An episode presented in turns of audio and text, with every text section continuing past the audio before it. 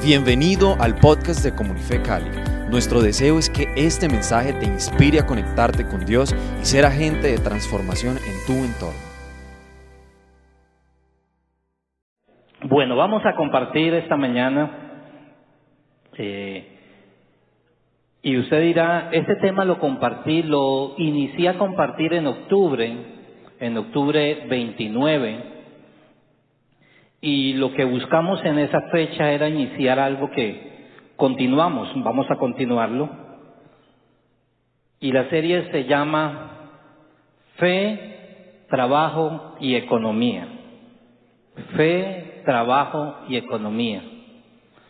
¿Cuántos creen que eso es más bíblico que nunca? ¿Cierto?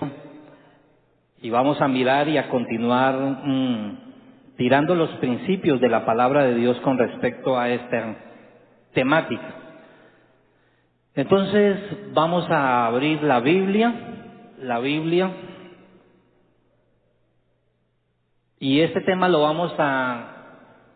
Lo que busco por el Espíritu es que podamos enlazar todo este tema con lo que Dios nos ha hablado como iglesia, misión, alcanza, misión, eh, expansión, porque Dios es un Dios integral. Dios no solamente quiere que crezcamos numéricamente, Dios no solamente quiere que crezcamos en plantaciones de iglesia, Dios no solamente está interesado en el único concepto que puede ser salvación, aunque es el primero y la puerta de entrada. Dios desea que nuestra, que la expansión que Él quiere dar y que nos ha mandado, sea integral como Él lo ha sido. Entonces, vamos a abrir la Biblia y vamos a leer Segunda de Timoteo 3, 15 y 17.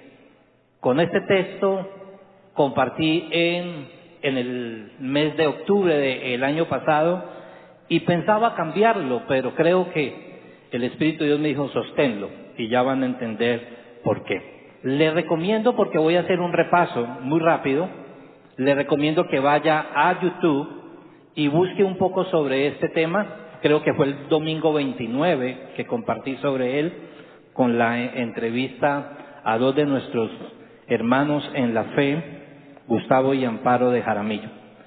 Amén. Y también les anuncio desde ya que esta es la segunda parte y al final les digo cuándo será la tercera parte. No se la pierdan. Ok.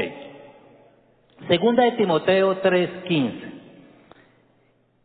3.15 al 17. Voy a leer desde el 15. Le está hablando el apóstol Pablo a Timoteo y le está diciendo, Pablo y Timoteo, eh, Timoteo, hijo espiritual, quiero que tengas presente lo que principalmente te fue modelado y te fue mostrado a través de tu madre y de tu abuela. Dice, y que desde la niñez has sabido las escrituras, las cuales te pueden hacer sabio para la salvación por la fe que es en Cristo Jesús. Toda la escritura es inspirada por Dios y útil para enseñar y para redarguir, para corregir y para instruir en justicia, a fin de que el hombre de Dios sea perfecto, perfectamente preparado para toda buena obra. Padre, te damos gracias en esta mañana por tu palabra. Gracias porque tu palabra tiene el poder de regenerar nuestro espíritu caído, nuestra alma que está separada de ti, pero también tienes el poder de corregirnos, instruirnos, traer entendimiento, no solamente salvación, sino que la palabra tiene el fruto por la cual ella produce transformación y cambio en nuestras condiciones de actitudes y condiciones de vida. Yo te pido, Espíritu Santo, que en esta mañana tomes la palabra y la traigas vida a nosotros y produzca frutos de verdadero arrepentimiento por la, la, el amor y la misericordia tuya en nuestro corazón. Pablo le está diciendo a Timoteo, hijo mío, la Biblia tiene el poder y el impacto no solamente para la salvación. La Biblia tiene el poder y es algo de lo que estamos haciendo con Misión Alcanza. Y es que todos tengamos el entendimiento y la comprensión de lo que la Biblia hace cuando es expuesta, primeramente como lo hace la mamá y la abuela de Timoteo. El mejor testimonio para evangelizar es el comportamiento y el carácter de vida en nuestras vidas. Y era lo que Pablo le estaba diciendo. Timoteo, puedes estar seguro, convencido, porque 24 horas por siete días a la semana y todos los años de vida Hubo dos mujeres verdaderamente empoderadas que te compartieron y te modelaron la vida de lo que son las escrituras. Y solamente le está recalcando el apóstol Pablo, le está diciendo, es útil para salvación. Porque lo que trae transformación, impacto sobre la vida de las personas que no conocen a Cristo es que puedan ser expuestos por la verdad del Evangelio de Jesucristo y ellos puedan ser regenerados y puedan volver a ser reconectados en un espíritu, en una condición caída. Y lo segundo que le está diciendo el apóstol Pablo es que la Biblia tiene el poder para rearguir, para enseñar, para corregir, para instruir. Yo creo que a la salida de nuestro auditorio donde nos congregamos, tenemos un aviso a la salida. Cuando sales, estás entrando a tu campo misionero. Pero yo creo que deberíamos tener otro, y es a la entrada. Bienvenidos, personas en reconstrucción y personas en proceso de transformación. ¿Cuántos se sienten así? ¿Cierto que sí? Y eso es lo que la Biblia hace. Y eso es lo que juntos acá podemos hacer. Ser expuestos por la palabra de Dios para ser rearguidos, animados, instruidos. Y cuando le hablo de ese concepto, no solamente le estoy hablando de que la Biblia es un concepto de impacto porque nos vamos para el cielo, nos jubilamos, y de eso trata este mensaje hoy. Sino que la Biblia es holística, es integral para la vida. Pablo le está diciendo, mira, la Biblia te instruye, te corrige. Y te corrige para toda la amplitud de lo que es la vida. La fe se integra con tu vida diaria, la fe se integra con el trabajo, la fe se integra con la economía. En esta semana empezó en el Congreso Sabe que me gusta hablar de temas como estos. En el Congreso empezó el debate de la reforma qué? Laboral. El debate de la reforma a la salud. El debate de la reforma a las pensiones. Y créame que son eh, situaciones económicas que aunque no te interesen, en algún momento las vas a vivir. ¿O cuántos no han ido al supermercado y sienten que la plata no le alcanza lo mismo? Ayer yo le decía a Claudia, ole, pero no mercamos hace ocho días, ¿dónde está la comida? Y no es que mis hijos coman mucho, aunque también. Pero nos damos cuenta que el tema como la inflación, ¿cierto? Y creemos que eso no es Biblia, que eso no tiene que ver con la Biblia. Pues déjeme decirle que sí, y eso tiene que ver con la Biblia. Entonces, la Biblia también nos prepara. Dice que a fin de que el hombre de Dios sea perfectamente preparado para buena obra. La palabra obra significa también ocupación o trabajo. Entonces lo que quiero hoy, voy ya a compartirles el resumen, es que la Biblia está interesada en nuestra vida y nuestro trabajo y la economía. La Biblia tiene la estructura teológica que no tiene otra religión. La Biblia construye un sistema, modelo económico. La Biblia construye un sistema de lo que es el trabajo o la ocupación. Trae instrucción, trae dirección. Y una de las cosas que necesitamos entender es que la palabra adoración, diga conmigo adoración, Usted casi siempre que sale el domingo o, sale el sábado, usted dice que la adoración estuvo tan chévere, estuvo tan buena, lloré, Pero ¿por qué nunca sale el día viernes diciendo, y es que mi trabajo estuvo tan bueno, la pasé tan chévere, sino que usted sale esos compañeros, ese jefe, no hubo en las ventas? ¿Sabe por qué? Porque todavía tenemos una dicotomía. La palabra adoración en el hebreo tiene tres raíces que son la misma palabra. Una es servicio. La misma raíz de la palabra adoración es servicio, adoración de lo que expresamos como cantos, alabanzas, la parte musical, pero la misma raíz de trabajo es adoración. La puede ver, yo voy ya como por la presentación número cuatro. Por favor, estén allí, se las van a mandar por su chat de WhatsApp y las notas también para que usted las tenga. Así que concéntrese conmigo. Voy por la diapositiva número cuatro. Entonces, necesitamos romper la dicotomía en que el domingo es sagrado, pero el lunes ya no es sagrado. Porque Dios es un Dios de la completa vida.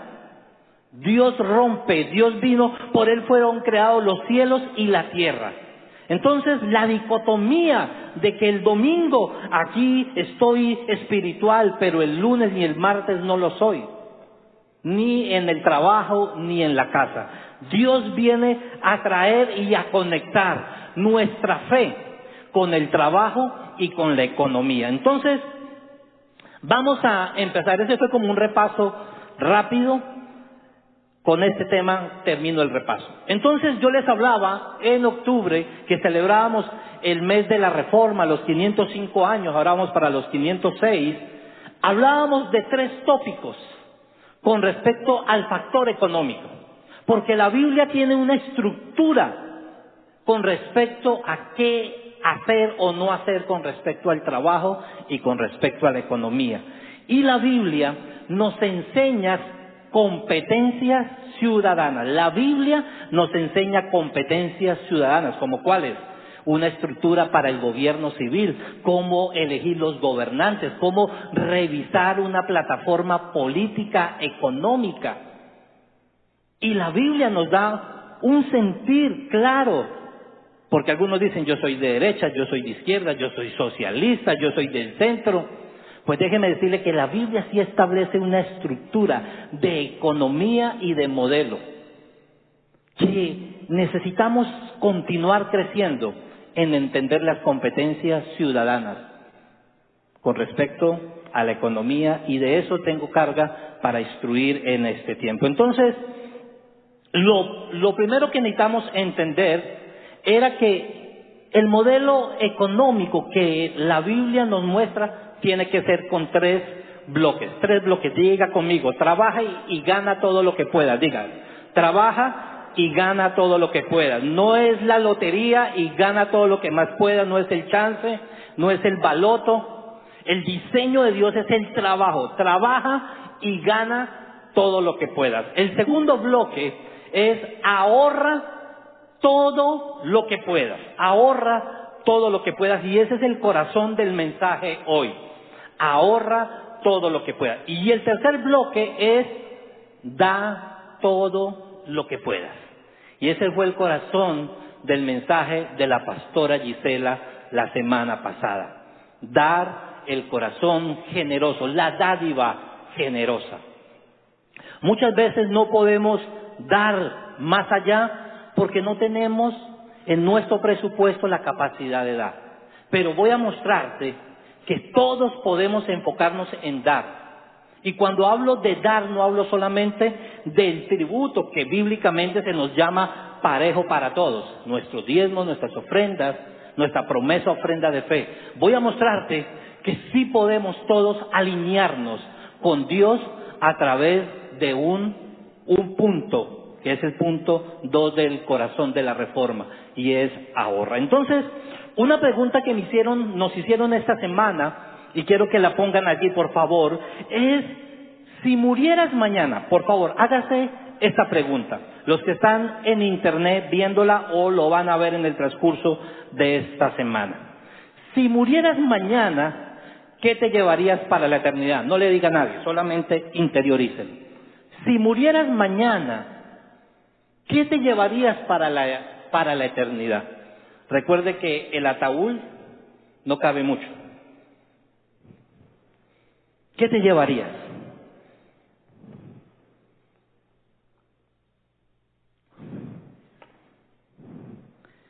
Y una de las cosas que necesitamos entender para poder construir un concepto sano del trabajo y la economía es entender que la Biblia sí me da un pensamiento más allá de lo terrenal. Necesito tener una comprensión bíblica y es el, el poder que tiene el Evangelio. El poder que tiene el Evangelio es que me permite prever el futuro, porque con Dios anuncia el comienzo desde el final. Y quiero mostrarles, no me voy a quedar en él porque lo voy a compartir en el segundo bloque, una de las cosas que necesitamos entender, que nos llevaremos a la eternidad y que estaremos juntamente allí con Cristo y juntos como comunidad de hermanos, son cinco rasgos de carácter que nos acompañarán a la eternidad. Y quiero decirles que casi la mayoría de ellos tienen que ver con economía y administración. El primero, que mis motivos estén alineados con Dios. Que mis motivos, mis motivaciones, sea que todo lo que haga, lo haga para el Señor. Que mis motivos no sean fruto ni de envidia, ni de competencia, sino que yo pueda entender el diseño que Dios ha puesto en cada uno de esos, la particularidad que Dios nos ha dado a cada uno y movernos en esa gracia y ser complementos juntamente con Él, motivos alineados con Él. La ética alineada con Él. ¿Qué es lo que hace diferente una empresa de otra? ¿Qué es lo que los grandes balances de las 500 empresas, los que invierten en los, ya saben, los que ya les estoy hablando de 500, ya saben a qué se van, los ETF? ¿Qué es lo que hace que yo invierta en 500 empresas? Su rentabilidad.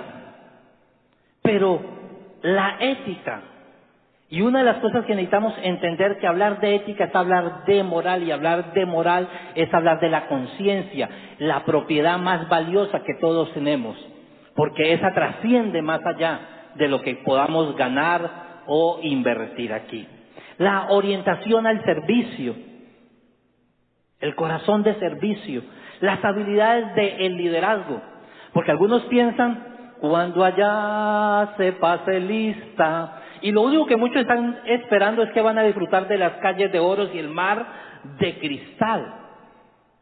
Pero déjeme decirle que como vivimos tú y yo hoy acá, trasciende hasta la eternidad. Entonces, eso cambia mi cultura de vida, eso cambia mi forma de cómo invierto, de cómo lo manejo a través de un presupuesto, lo vamos a entender. Habilidades de administración. En, en, la Biblia, administración, en Corintios dice que los que administran, en Corintios 12, se refiere al timonel de un barco. ¿Cómo timoneamos nuestra vida diaria? ¿Cómo timoneamos nuestras emociones? ¿Cómo timoneamos la diligencia? Por eso es tan valioso el libro de Proverbios. Por eso quise iniciar con el verso de Timoteo, la escritura. Entonces, cinco habilidades. No se pierda porque voy a seguir hablando de ellas después.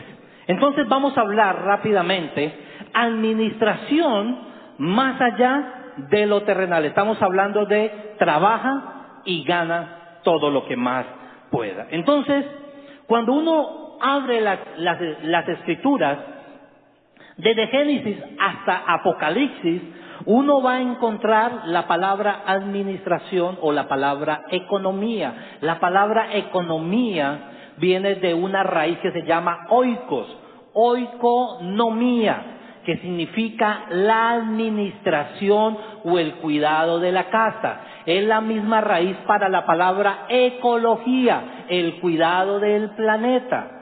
Oikos, los cercanos a la casa. En Misión Alcanza nos vamos a centrar fuertemente por alcanzar a quién?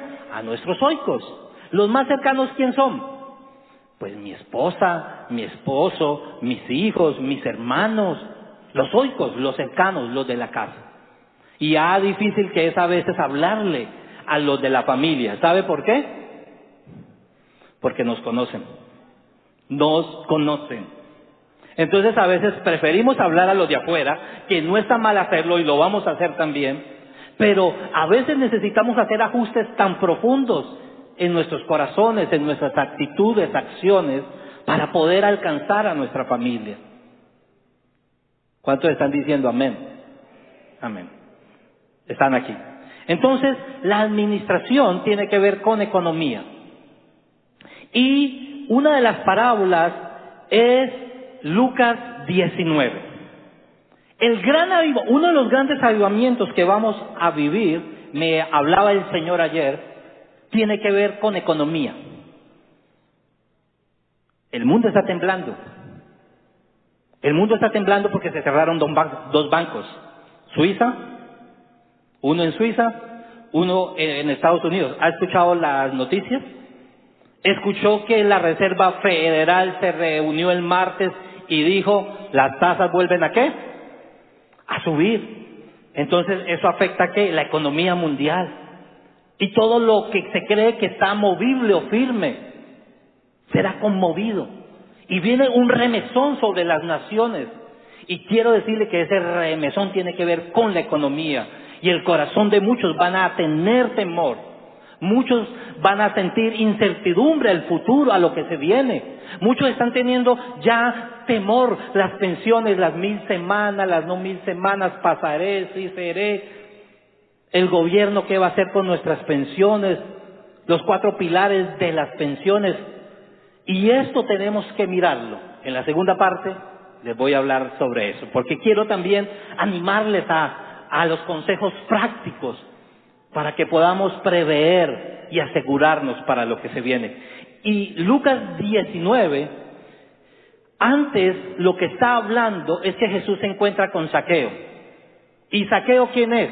Un recaudador de impuestos, le está hablando de economía. Y Jesús le dice, la salvación ha llegado a tu casa. Y quiero decirle que la economía es la estrategia, es una de las estrategias evangelísticas más poderosas que vamos a tener en, Misión Alcanza también. Vamos a usar, Dios nos va a ayudar a renovar, a reestructurarnos, a ordenarnos, a corregirnos, porque la economía será una de las estrategias.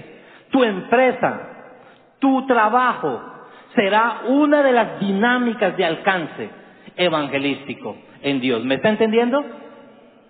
Estoy tratando de que unamos todo lo que Dios nos está llevando.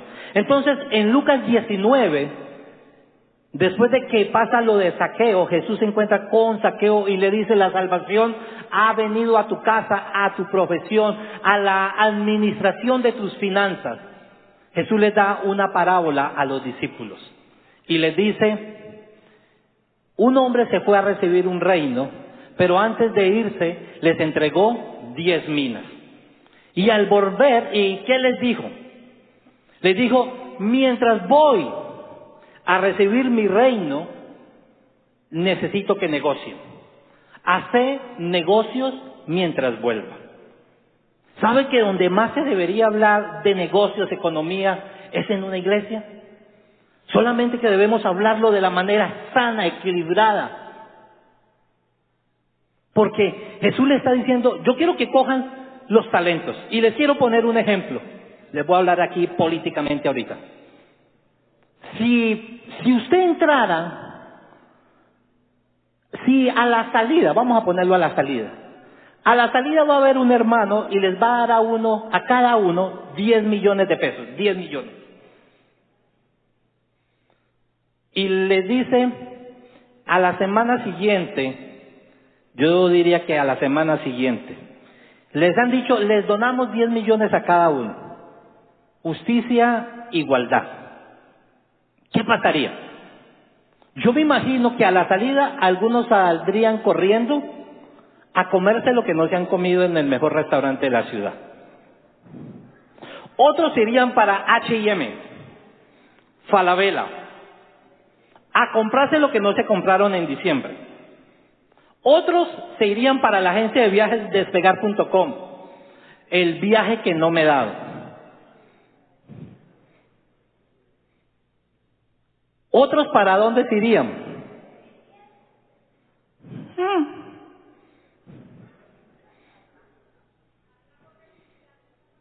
Otros saldrían a dar la cuota inicial de un apartamento. Otros estarían subiendo pagando deudas. Lo que sí estoy seguro es que aunque todos recibieron la misma forma o parte, no todos harían el mismo uso de ese dinero. Y eso es lo que pasó con las minas. Les entregó a cada uno. Pero después de que volvió, les pidió cuentas. Y eso es, es una parábola del milenio, del regreso de Cristo. Porque Dios es un Dios que va a llamarnos a cuentas. Les dijo, negocien mientras vengo. Y aquí vemos lo severo que es Dios. Por, por eso el punto número cuatro tiene que ver con cómo administramos. Porque serán talentos, serán habilidades que juntos necesitamos crecer en ellas y serán habilidades que serán de uso. Porque ¿qué fue lo que le dijo el hombre, el noble? Te voy a dar administración sobre diez ciudades. Te voy a dar administración sobre cinco, sobre tres. Pero a ti, ¿qué te hizo? ¿Qué? Al que no administró bien, ¿qué le hizo? Porque soy severo. Y aquí viene todo un concepto de administración. Administración más allá de, lo terrenal, entiende Hebreos 6, curso de, de nuestra ruta de formación de IMES, el juicio eterno. Entiende que estaremos un día delante de Dios siendo juzgados por lo que hicimos y no hicimos porque es necesario que todos nosotros comparezcamos ante el tribunal de Cristo para que cada uno reciba según lo que haya hecho mientras estaba en el cuerpo, sea bueno o sea malo. Administración más allá de lo terrenal entiende que hay una posición teológica de los siete fundamentos de la iglesia, tiene que ver con el juicio y que seremos juzgados por lo que hicimos o no hicimos, bueno o malo. Pero administración más allá de lo terrenal entiende que tenemos el llamado a modelar y trabajar en nuestro carácter y en nuestras habilidades y relaciones personales. Evangelismo es aprender a administrar relaciones, aprendernos a relacionar. Dice la Biblia que el que gana almas es sabio. Y es verdad. ¿Qué corona recibiremos cuando estemos en la eternidad por haber compartido de las buenas nuevas del Evangelio a otro? Por eso, mi amado, únete a Misión Alcanza, porque todos vamos a estar trabajando en torno a esto. Administración más allá de lo terrenal nos ayuda a entender qué es lo que me llevo en el ataúd. Primera de Corintios 3, 19 y 15 dice, y la obra de cada uno se hará manifiesta, porque el día la declarará. Pues por el fuego, ahora que están en los hornos crematorios, ahora no me pregunte si cremar o en tierra, por el fuego será revelada. ¿De qué fuego está hablando esto? Del fuego de la presencia, de la gloria de Dios. Y la obra de cada uno, cual sea, el fuego la probará. Si permanece la obra que alguno que sobreedificó, recibirá recompensa. Si la obra de alguno se quemare, sufrirá pérdida. Si bien mismo será salvo, aunque así sea por el fuego. Entonces, ¿qué es lo que es administración a la luz bíblica? Que entendemos que hay una teología correcta para hacer uso en el presente y que ese uso del presente será también recompensado y premiado en el futuro. Lo segundo que entendemos es que el que es empresario o microempresario no se podrá llevar ni las máquinas ni la plata en el cajón. Se llevará, o los que somos padres, nos llevaremos con nosotros a la eternidad aquellas características de carácter que podemos haber impregnado en la vida de los empleados o de nuestros hijos. Habilidades de integridad, de honestidad, de diligencia. Entonces, la administración, más allá de lo terrenal, entiende que la familia, que la familia, escúcheme, que la familia es el encargo fiduciario, el encargo, los que han comprado alguna casa o han o tienen dinero en la fiducia. Fiducia significa confianza. El encargo fiduciario que el Padre Celestial nos ha entregado empieza con la administración en nuestro hogar. Empieza reconociendo nuestras debilidades, nuestros faltantes. Y yo no estoy hablando solamente de economía, desde la parte monetaria, sino la administración. Por eso la casa es el hogar. Lo que Pablo le dijo a Timoteo, mira a tu madre, mira a tu abuelo. El padre era griego, no, no lo nombra. Pero mira lo que se modeló. La base de una economía sana en una nación tiene que ver con la familia. Y lo que más se ataca por estos modelos políticos económicos es la base económica de la familia, incluyendo la herencia y el patrimonio. Los contadores que están aquí, levántenme la mano. ¿Cierto que sí? Lo que más se graba. Entonces necesitamos encontrar el modelo bíblico. La administración, más allá de lo terrenal, entiende que la madurez, que es la meta en Cristo Jesús, se adquiere por cuidar personas y cuidar bienes. La madurez.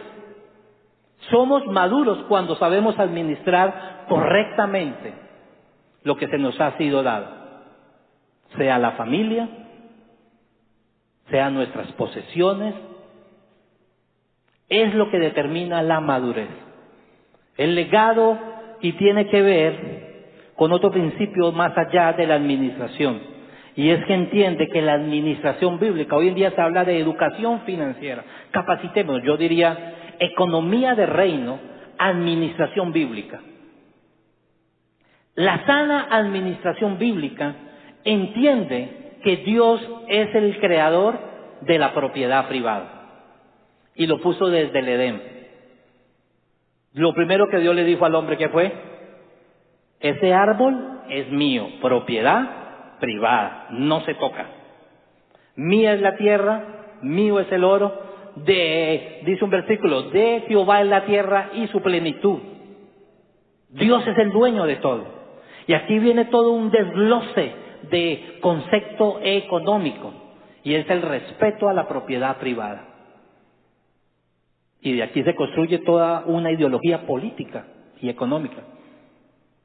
El respeto a la propiedad privada, empezando por las patentes y los derechos de lo que tú tienes en el computador. Las licencias, las patentes. Administración, más allá de lo terrenal, entiende que toda riqueza, y cuando le hablo de toda riqueza, hablo de la integralidad de la riqueza. Hay un libro que me leí hace años, se llama Cómo enriquecer su vida sin dinero. Apúntelo, búsquelo. Cómo enriquecer su vida. La riqueza duradera viene a través de la unidad de la familia y se construye generacionalmente. Estos días vi un aviso en las redes de un padre en la playa diciendo, me le estoy gastando la plata a mis hijos.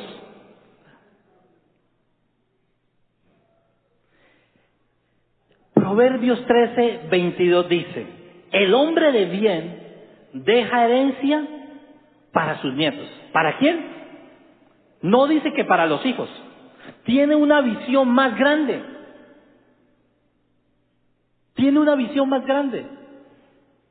Porque Dios se revela como un Dios generacional. Él es el Dios de Abraham, el Dios de Isaac y el Dios de, de Jacob. Para preservar un legado necesitamos pensar en la tercera generación, en los usos sabios de la administración. No solamente podemos pensar en el legado para entregarlo, necesitamos entender que esa generación hace uso correcto de la administración, de la integralidad de lo que es la riqueza en Dios. Y es generacional. Qué bueno pensar cuando invertimos, y se lo he dicho a mis hijos que están aquí. ¿Sabes que cuando pienso en la adquisición de esto, con tu madre pensamos es en los nietos? Qué bueno que podamos pensar que podemos dejar un mejor legado, no solamente a nuestros hijos.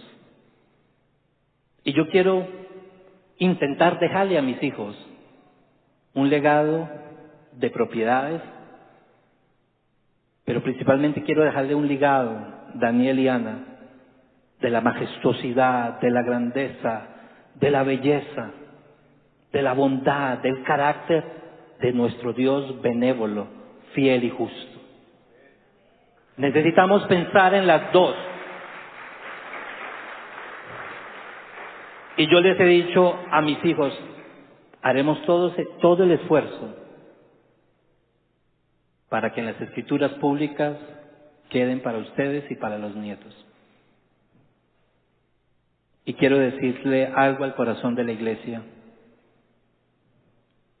Puede ser que no nos modelaron hacer esto porque no tuvimos un padre que lo hizo, que no lo hicieron con nosotros.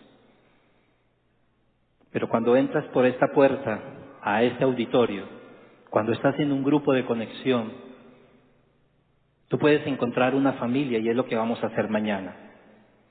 El mensaje no lo voy a terminar hoy no voy a ir a lo práctico. Pero mañana, a las ocho de la noche, vamos a hablar del segundo punto, de, de las acciones prácticas, de cómo poner estos principios prácticos de una manera dinámica con el día a día. El hombre de bien deja herencia a sus nietos. Entonces, ¿cómo hacerlo? Trabaja y gana. El diseño de Dios desde Génesis es el trabajo. El trabajo no es una maldición. A la salida usted va a encontrar uno de los libros de nuestra ruta de formación de nuestro apóstol Randy, Leyes de la Prosperidad. Y una de las cosas que necesitamos entender es que el trabajo es parte del diseño de Dios. Y el trabajo es la invitación que Dios usa para ganar, para conseguir para nuestro bienestar, para crear una cultura de ahorro y una cultura de inversión, una cultura de productividad. La Biblia nos dice que ganemos sana y moralmente para erradicar del corazón del hombre los vicios de la pereza, los vicios de la ociosidad. Yo batallo con mis hijos. Yo batallo conmigo mismo cuánto tiempo paso en las redes. La pereza. Cultivar las virtudes de la productividad y de la diligencia. Primera de Corintios 15, 32 dice, si no hay resurrección, está hablando Pablo con los corintios, con toda una mente gnóstica, y el pensar de ellos es, comamos, bebamos, que mañana moriremos. Y eso era la foto que este padre escribía en las redes. Me le estoy gastando el futuro a mis hijos. Era entre comillas. Y esa puede ser una mentalidad hoy que vive la generación posmoderna. Comamos, bebamos, disfrutemos, que mañana moriremos. ¿Por qué? Porque no hay una estructura de pensamiento teológico que tiene que ver cuando estaremos delante del trono de Dios. Entonces, no solamente trabajamos para sobrevivir o para consumir, tenemos una perspectiva mucho más amplia. Entonces, la puerta de entrada para mañana por Zoom va a ser sobre el ahorro sobre el ahorro. Ahorra todo lo que puedas. Trabaja y ahorra. Ahorra todo lo que puedas. En medio de una cultura, hoy en día se habla del capitalismo moderno, el neoliberalismo, la, economía depravadora. Hoy necesitamos entender que hay un diseño del modelo económico, eh, la economía del reino, que nos invita a batallar en medio de una cultura del consumo. No es fácil la invitación a una vida sencilla y se lo dice a alguien que no le gusta la vida sencilla o la vida frugal. Porque hablar del ahorro tiene que ver con condiciones del corazón, tiene que ver con sistemas de creencias que tenemos. Porque nuestras acciones, mente, corazón y mano, Nuestras acciones son el reflejo de lo que yo creo o son el reflejo de lo que todavía no he trabajado en mi corazón. Entonces nunca voy a poder entrar a una plenitud de un ahorro para invertir porque todavía no he trabajado en condiciones de hedonismo. Hoy en día la cultura hedonista es lo que más está, el amor al cuerpo, el aparentar lo que hacen las redes. Entonces hoy en día es la foto en el restaurante, hoy en día es la foto en la playa, hoy en la... O sea, nos invitan a vivir la vida del otro. Pero ¿qué tal que mostráramos detrás de la foto? Esto lo pagué con una tarjeta de crédito a 36 meses. Sé que el que se está riendo le puede estar, es uno de esas víctimas, porque yo fui víctima de eso también. ¿Cierto? Entonces, cultivar una vida sencilla. Yo no le estoy diciendo ni que sea un Rockefeller, ni que se convierta en un San Francisco de Asís. Chanclas y solamente andar para afuera de zarapados.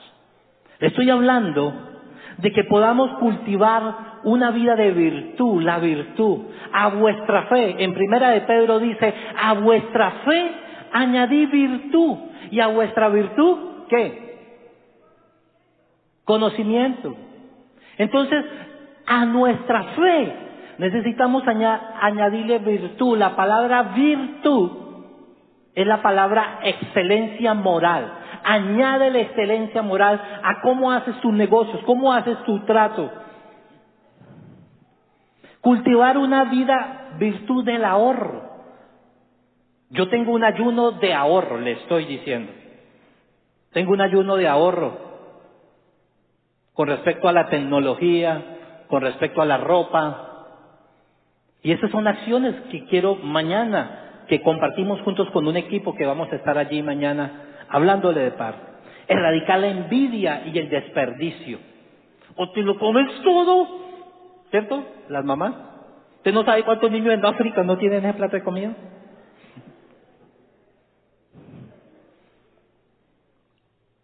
Tan rica que son las verduras, ¿cierto? En mi casa aprendieron todos a comer verduras.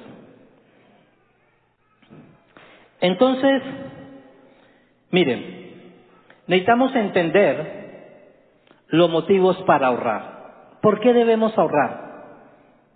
¿Por qué debemos ahorrar? Hay una herramienta, cierro aquí, Mañana a las 8 en el Zoom, por el chat de Comunife, usted va a recibir los que quieran participar de este espacio. Vamos a hacer dos cosas. Uno, vamos a compartir un poquito de principios sobre el ahorro, los cinco principios. Les voy a dejar, pásame por favor la siguiente, saque su cámara, por favor su celular, pásame la siguiente, ok. Escanea para descargar tu presupuesto. Usted coge la cámara, le hace así y él lo lleva a una página. Allí hemos preparado un presupuesto, lo hemos ampliado, ensanchado, y ese tiene dos, esa es una hoja de Excel. Primero, para los que les gusta hacer la mano. Esa hoja de Excel te permite hacer tu presupuesto. Sé que a veces en pareja es súper caótico y difícil. ¿Cierto que sí? Entonces vamos a dar consejos prácticos, cómo hacerlo como familia. Entonces lo primero que tú vas a hacer es escanearlo, lo vamos a mandar por las redes, por el chat. Y lo que vas a hacer es, hoy en la noche, hoy en la tarde, revísalo, imprímelo o trabájalo ahí en tu celular o en tu computador. Los que les gusta la tecnología como a mí, hay una aplicación muy buena, de las muchas que hay, no me están pagando por hacerle publicidad a la aplicación, se llama Bioba. Es súper, súper buena, porque es una aplicación donde puedes trabajar lo mismo, Bioba con W, Bioba. Si quieres, descárgala y mañana te voy a ayudar a cómo trabajarla, cómo hacerle uso de ella. ¿Por qué le hablo de estos, mis hermanos? Porque vamos a hablar de los motivos para ahorrar y nos vamos a dar cuenta que son motivos del corazón o son motivos de entendimiento. Vamos a enseñar cómo ahorrar. Si usted tiene un crédito, usted puede ahorrar dinero. Va, vamos a ahorrar, vamos a hablar de diferentes dinámicas que hay para que tú ahorres en un presupuesto. Porque al final vamos a poder cumplirle a Dios. Vamos a poder diezmar, vamos a poder comprometernos con nuestra promesa, ofrenda de fe. Lo vamos a hacer no como un salvavidas, porque algunos usan la promesa de fe como un salvavidas. Ay, para que Dios me saque de esto. En el presupuesto hay una parte que se llama deudas. Vamos a instruirnos juntos.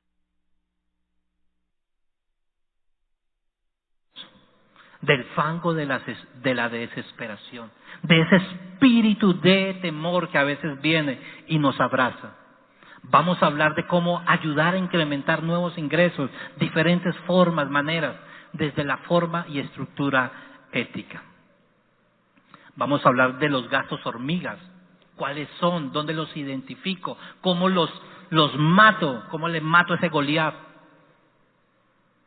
Vamos a hablar de cómo sanear para poder expandirnos, pero siempre vamos a creer que Dios está de nuestro lado. Póngase de pie, por favor. Romanos, ¿cuántos van a estar conectados mañana? Muy bien, hay buen grupo, muy bien, excelente. Romanos 6, 23 dice, mire la economía de Dios aquí. ¿Por qué? La, Romanos 6, 23 dice, porque la paga, ¿la qué? ¿Qué es la paga? La paga, la que le dan usted cada 15 días.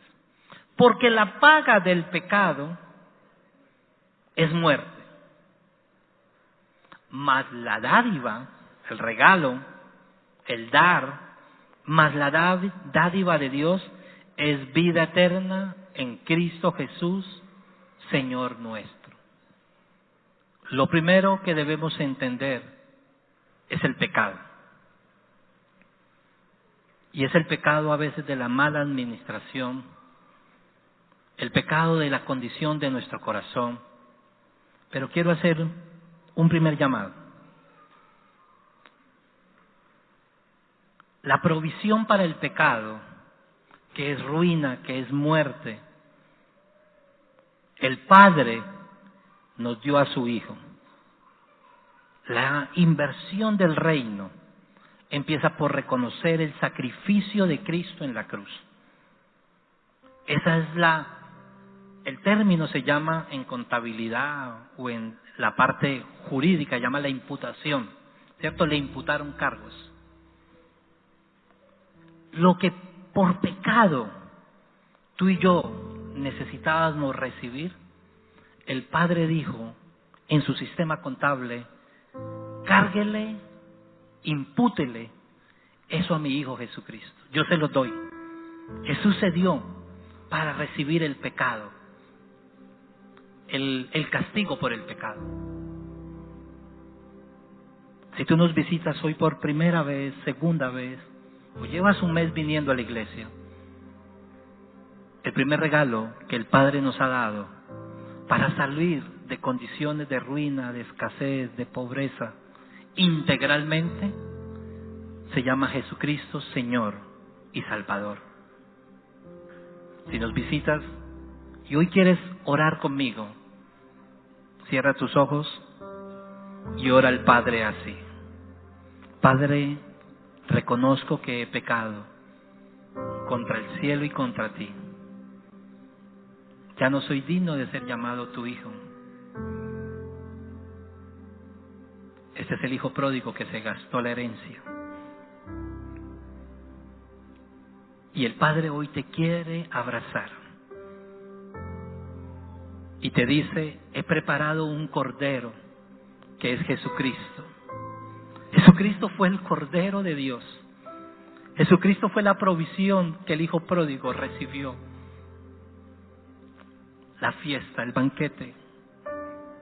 Dile, Señor Jesús, yo reconozco que tú seas Señor de mi vida, sé Señor de mi vida, sé Señor de mi corazón, sé Señor de mis propiedades. Perdona mis pecados, perdona mis pecados, perdona mi rebelión de testarudez, pero reconozco tu amor paternal hoy. Te recibo como mi Señor y Salvador. Si has hecho esta oración, por favor levanta tu mano. Gracias, gracias, gracias. Hay cinco, cinco personas. Hay un QR. Como iglesia, todos los martes tenemos algo que se llama Conéctate. Quiero que te conectes, mira, ahí está. Los que están en, el, en las redes, conéctate con esta familia porque has hecho una de las mejores decisiones para adentrar a disfrutar. Te bendigo. Te bendigo a cada persona que ha tomado esta decisión. Es el inicio, no es el final, es el inicio. Ahora, iglesia, yo estaba orando ahorita con la parábola del hijo pródigo. Es todo una enseñanza de economía. El padre son los padres los que atesoran para los hijos. El padre tenía una herencia y se la entregó al hijo. El hijo la malgastó, no fue buen administrador, condiciones del corazón. Pero después el padre volvió a recibir a su hijo. Iglesia, yo no te voy a pedir que vengas acá adelante, pero si hay en tu corazón condiciones de economía. Pueden haber otras. Unas nos llevan a otras. Todas están entrelazadas. Salud emocional nos puede llevar a buscar desahogarnos en compras, en, en acciones incorrectas. Salud financiera te puede estar llevando a una condición de pronto de tu salud física te gusta comer glotonamente. O sea, eso está tan enlazado. Pero lo que el Padre me habló a esta semana, dile a mi iglesia que yo quiero que conozcan mi corazón, que ellos conozcan mi corazón paternal. Y que les voy a ayudar a salir de toda condición en la que se encuentran. Padre, yo bendigo tu iglesia en esta mañana. Señor, yo oro por los que estamos aquí como conectados en Internet. Oro, Señor, por tiempos nuevos de expansión. Oro, Señor, por la integralidad de este tiempo para nosotros, sanando heridas profundas, restaurándonos en la integralidad de la verdad del Evangelio. Y gracias Señor, porque entramos personas imperfectas que buscan y dependen de la gracia tuya. Pero al salir, estamos saliendo a nuestro campo misionero, creyendo en nuevas acciones de vida para alcanzar a nuestras familias, para alcanzar a una sociedad que lo necesita. Iglesia, mañana 8 de la noche. Les espero en el Zoom. Les amo mucho.